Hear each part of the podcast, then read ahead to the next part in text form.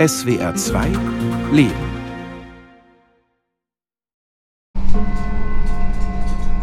Nächster Halt. Berliner Platz. Domsheide City Center. Das ist Musik in meinen Ohren. Haltestellenansagen. In jeder Stadt hören sie sich anders an. 41 und 43 bitte umsteigen. Nächster Halt, Und so klingt das bei uns, in den gelben Stadtbahnen der sowie Albtal Musterhof. Verkehrsgesellschaft. AVG. Ich selbst bin Triebfahrzeugführer in Heilbronn. Von hier aus fahre ich zwischen Neckar, Jagst, Kocher, ins Hohenlohische, durch den Kraichgau bis nach Karlsruhe. Ich mag meinen Job. Vorne im Führerstand. Bester Platz und beste Sicht. Über Schienen fliegen. Sonnenaufgang. Schwarze Wolken am Himmel. Scheibenwischer. Kinder bepackt mit Rucksäcken am Bahnsteig. Tunnel. Dichter Nebel. 100 Kilometer pro Stunde auf dem Tacho. Kühe auf der Weide. Beschleunigen, bremsen, anhalten, Türen öffnen.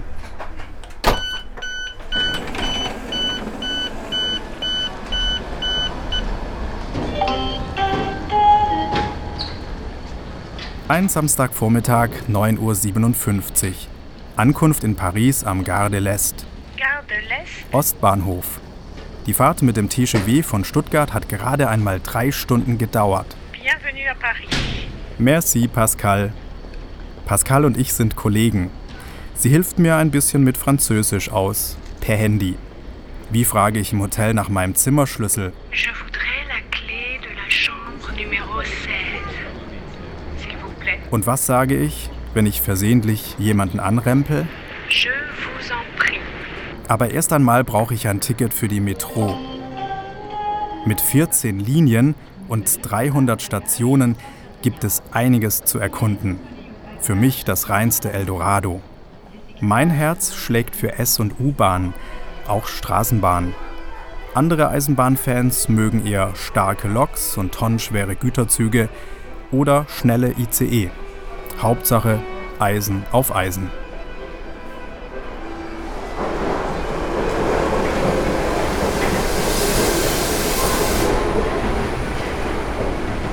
Alle drei Minuten kommt eine Bahn, nimmt die Fahrgäste auf, fegt den Bahnsteig leer.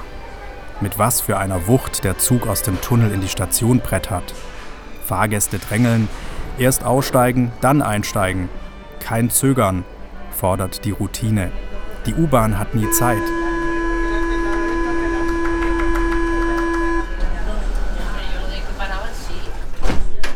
Ich stelle mich an die Türe und greife nach der Haltestange.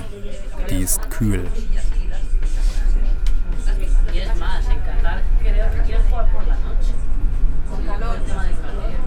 Bahnsteiglichter sausen am Fenster vorbei.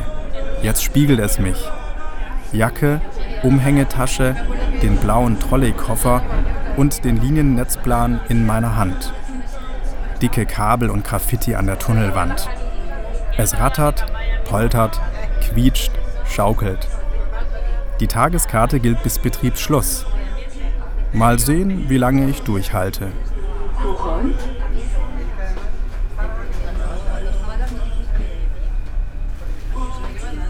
Ich erinnere mich an erste Zugfahrten mit meinem Vater. Ich war vielleicht sieben.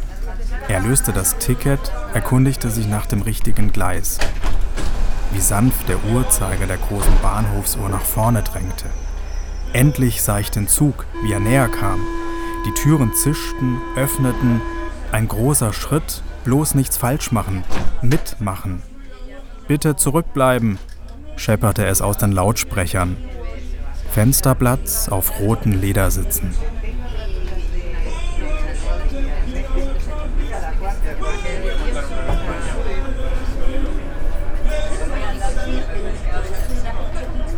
Mit elf war ich das erste Mal in Berlin, zusammen mit meinen Eltern und meinen beiden Brüdern. Meine Mutter hatte Angst in den U-Bahn-Stationen, vor den vielen fremden Menschen, Punkern, Pennern. Für sie schien das gefährlich. Mit dem Plan führte ich die Familie durch den Untergrund, von einer Linie zur anderen. Ich war stolz. Ich hatte keine Angst. Belleville.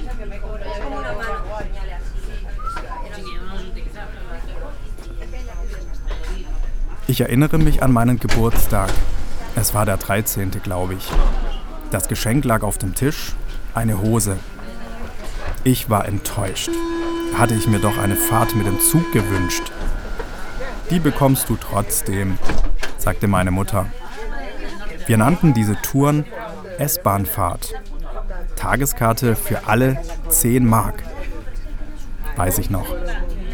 Mir war es unverständlich, warum wir schon gegen Abend unsere Tour beendeten, wo doch die Tageskarte bis Betriebsschluss gültig war. Also bis nach Mitternacht.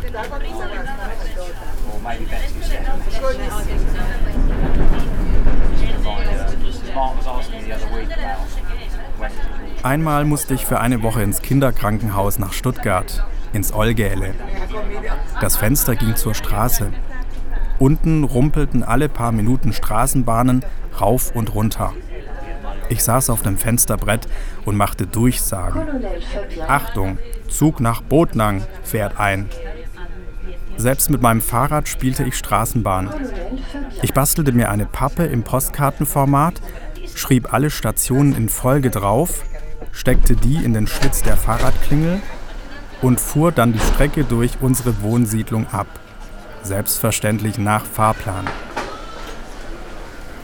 Wo bin ich denn? Colonel Fabien. Dann steige ich hier mal um, Richtung Bobigny Pablo Picasso. Bobigny, Pablo Picasso, Über Port de Pantin. Linie M5. Porte de Pantin,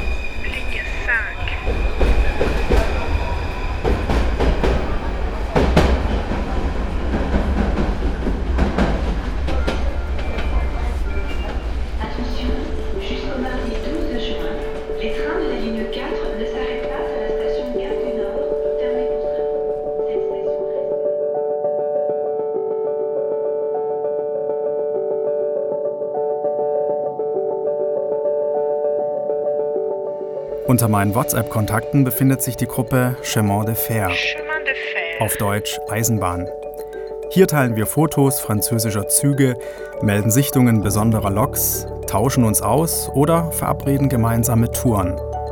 Ruben ist auch in der Gruppe. Mit 22 ist er Triebfahrzeugführer und fährt ICE im Fernverkehr. Überrascht stellen wir fest, dass wir am selben Ort wohnen. Wie klein die Welt manchmal ist. Wir treffen uns in Stuttgart auf dem Abstellbahnhof am Rosensteinpark.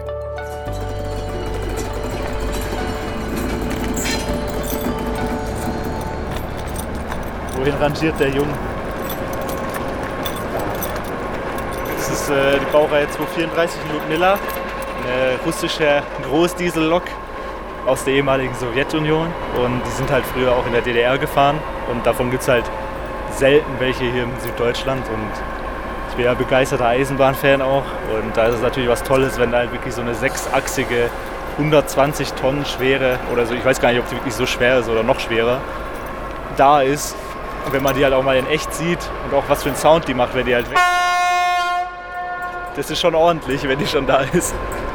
Also es ist was Besonderes. Hier ist immer was los im Abstellbahn. Da vorne gibt es auch eine Bank, da kann man sich auch hinhocken.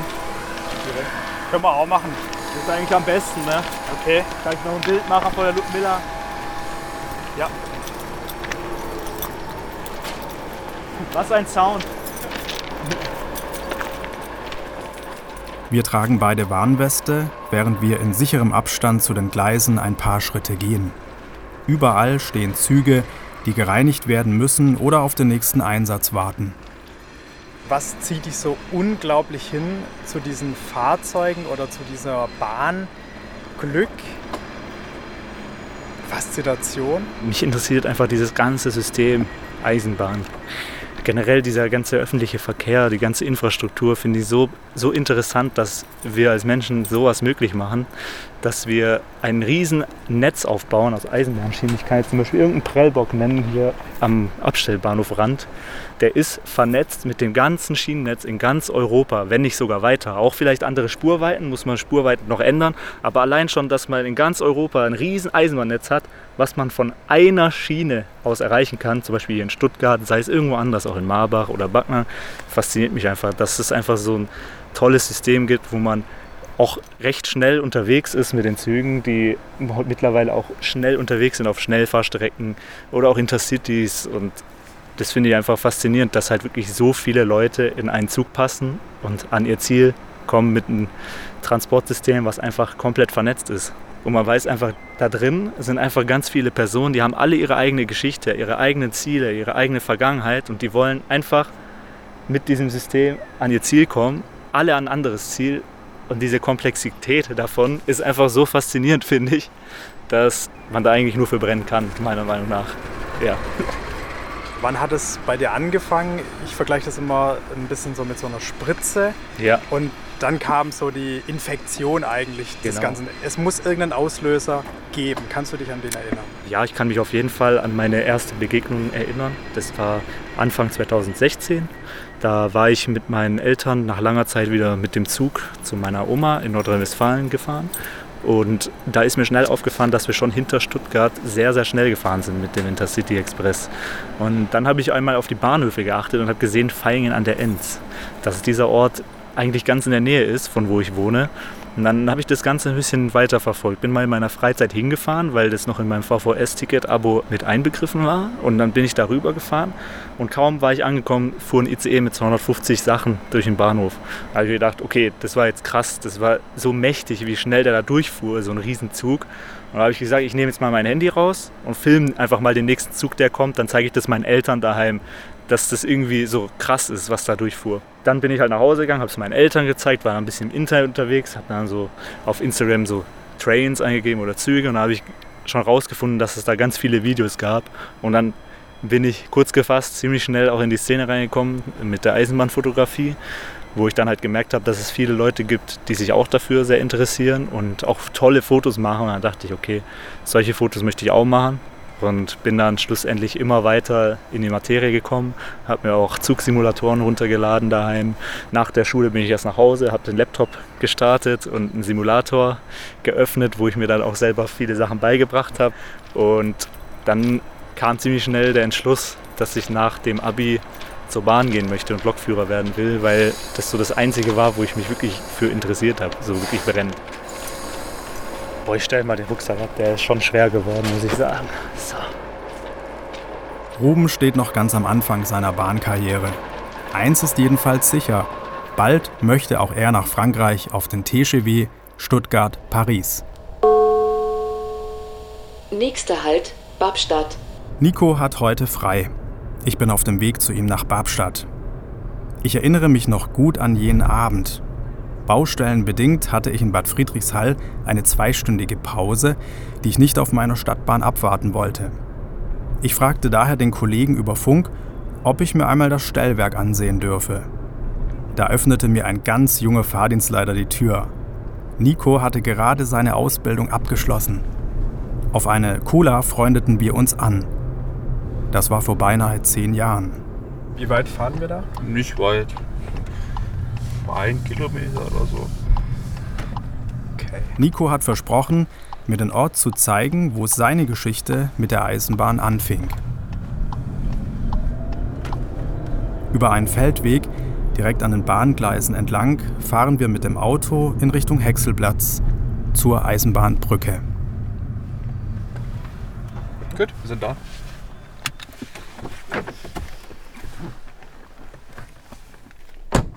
Alt war ich da?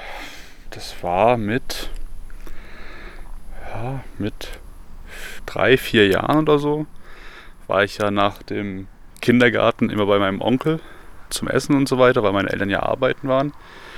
Und weil hier halt ein Hexenplatz direkt daneben ist, wo mein Onkel einen Bekannter hatte, haben wir den öfters besucht und dann sind wir halt natürlich auch hier dann stehen geblieben auf der Brücke. Ja, bei uns heißt sie die Eisenbrücke oder im Dialekt äh, Eiselbrücke oder Brick, je, je nachdem, wie man es halt sagen will. Und ja, hier führt halt die Bahnlinie unten drunter durch. Und dann sind wir halt mal stehen geblieben, als ein Zug kam. Und das haben wir halt öfters gemacht. Und ja, seitdem ist halt der Virus halt in mir, sag ich mal. Aber wenn wir jetzt nochmal so über diese Brücke gehen, Nico. Ja.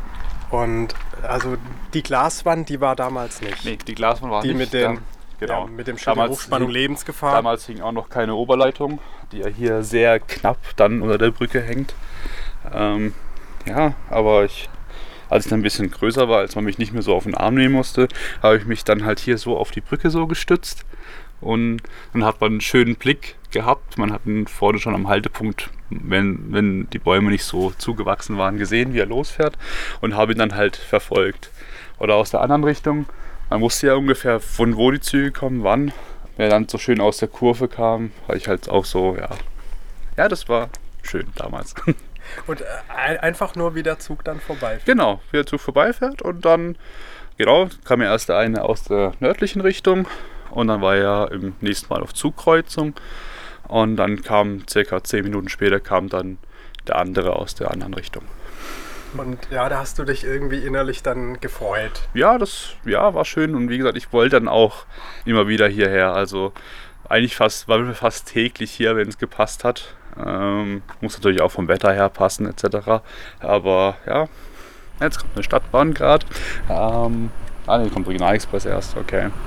Ähm,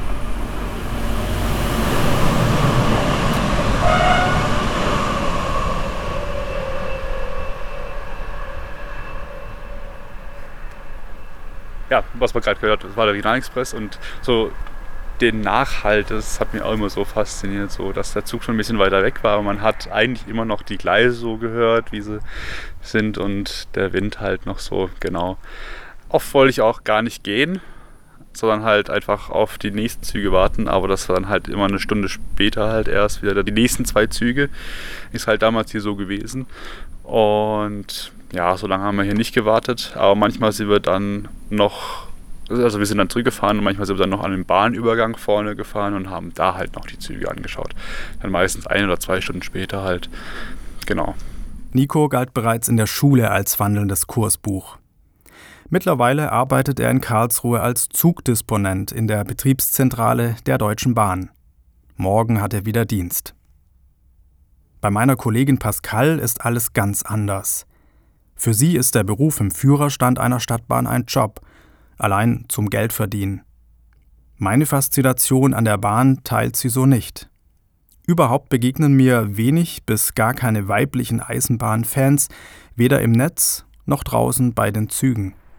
Die Erfahrung, die du als Kind hast, ich habe gerne als Kind mit dem Eisenbahnmodell gespielt, mit kleinen Autos gespielt, aber dass es kein wirklich echte oder ernste Hobby oder Leidenschaft wird.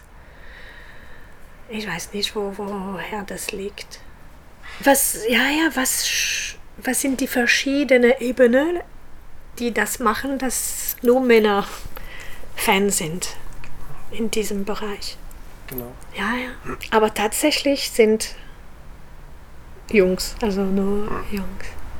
Weil das habe ich auch oft beobachtet. Also kleine Kinder mit, mit Großeltern oder Eltern auf dem Bahnsteig stehen. Manchmal habe ich auch meine Tür geöffnet und du kannst hier sitzen. Also im Moment, wo der Zug stehen blieb, natürlich. Der ist an meiner Sitz gesessen und hat geguckt, habe ich ein bisschen erklärt. Hab ich, jetzt habe ich Abfahrt. Also dann Tschüss und, und natürlich mit Blinker und alles. Aber nur Jungs. In der Tat. Aber es ist mir schwierig zu erklären, warum ich nicht begeistert bin. Also du kannst erklären, wenn etwas dich begeistert oder sehr interessiert oder du willst... Das heißt, ich kann nicht erklären, warum ich nicht mit Fußball begeistert bin auch. Ich kann nicht erklären, warum ich nicht mit Eisenbahn begeistert bin al- als Hobby, als... Ähm, Es braucht einen positiven Auslöser. Ja. Ja. du hast diese, diese Erinnerung mit deinem Vater oder die, diese Angst von deiner, die deine Mutter hatte. Und so, das hat dich erregt oder ja, genau. Man kann sich auch vorstellen, es hätte für ein Mädchen auch passieren können, weil das sind wirklich tiefe Erfahrungen äh, und also das ist wirklich geprägt. Also wenn, wenn dieser Blitz passiert, dass dich auf etwas äh, wach macht und, und oh, auf den Weg sofort zum, zum Forschen und alles Mögliche. Das, das, das kannst du wirklich identifizieren und beschreiben. Das ist dieser Moment. Also in dieser Moment wusste ich oder so. Aber wenn nichts passiert, wie, wie kannst du das sagen? Es bleibt wohl ein Geheimnis, glaube ich. Wen, wann und wo Begeisterung packt und daraus Leidenschaft und Hobby, ja vielleicht sogar ein Beruf ja, erwächst. Oh ja, eine Weiche, sehr schön. Ah, bin ich mit 50 auf Und auslösen, auslösen. Ja, ja, ja. Sonst bremsen wir, genau, jetzt bist du null. Nächster Halt, St. Pauli. Ausstieg Taucht hier schon links. links der Bahnsteig auf. Obwohl Pascal kein Fan ist, lade ich sie ein, in die Rolle einer Hamburger U-Bahn-Fahrerin zu schlüpfen. Natürlich nur am PC. Mal sehen, wie sie sich Da schlägt. warten schon welche. Ja. Ungeduldig auf sie. Ja, ja. Das Ah, die wollen in die Stadt. Das war der falsche. Du, du hast beschleunigt, oder? 3, 4, nee, passt. 4 und 6. Ja, dann die letzte Tür. Wir drücken auf T. Wir können ja mal über die 3 gucken, weil die, die 3 ist die Kamera, ob wir jetzt am Bahnsteig Oh, hinten oh, stehen und sehen, ja, Wir da sehen lacht das, was drüber. die letzte, Mindestens die letzte Tür. ja, mindestens. Im Dreck steht. Und dann, was machen wir? Ja, Jetzt wir- eine Durchsage. Mach, mach eine Durchsage. Ja, also meine Damen und Herren, äh, benutzen Sie bitte die Vordertüren, wenn Sie aussteigen Ja. wollen. Und willst du den Grund dazu sagen? Ich habe mich verbremst. Nee, sage ich keinen Grund dafür. Ich schäme mich. In der Wirklichkeit würde Pascal natürlich nie falsch bremsen. Oder wie wir Eisenbahner sagen, sich verbremsen. Die Simulation am PC braucht Übung. Übung, die ich natürlich habe, weil ich nach Dienstschluss hier weitermache. Ich kann einfach nicht genug davon bekommen. Leuchtet, dann Ja, solange das T leuchtet, sind die Türen auch geöffnet. Jetzt, hörst? Nee. Doch, jetzt. Jetzt gehen sie zu und jetzt heißt das Bei T auch uns ist verschwunden. viel, sind die Töne viel höher.